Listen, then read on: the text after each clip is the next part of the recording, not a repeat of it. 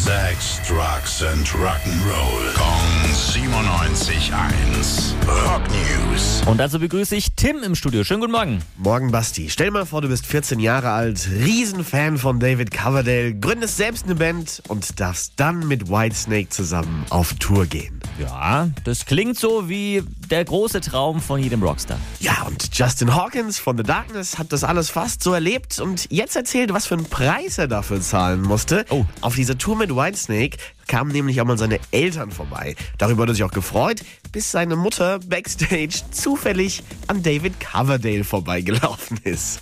Okay, lass mich raten, die sind nicht nur aneinander vorbeigelaufen. Ja, ganz richtig erkannt.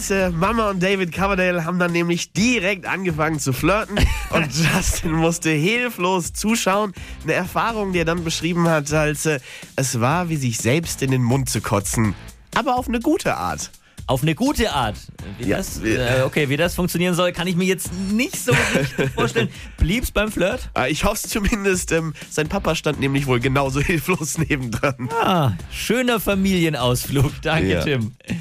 Rock News. Sex, Drugs and Rock'n'Roll. Kong 97.1. Frankens Classic Rocksender.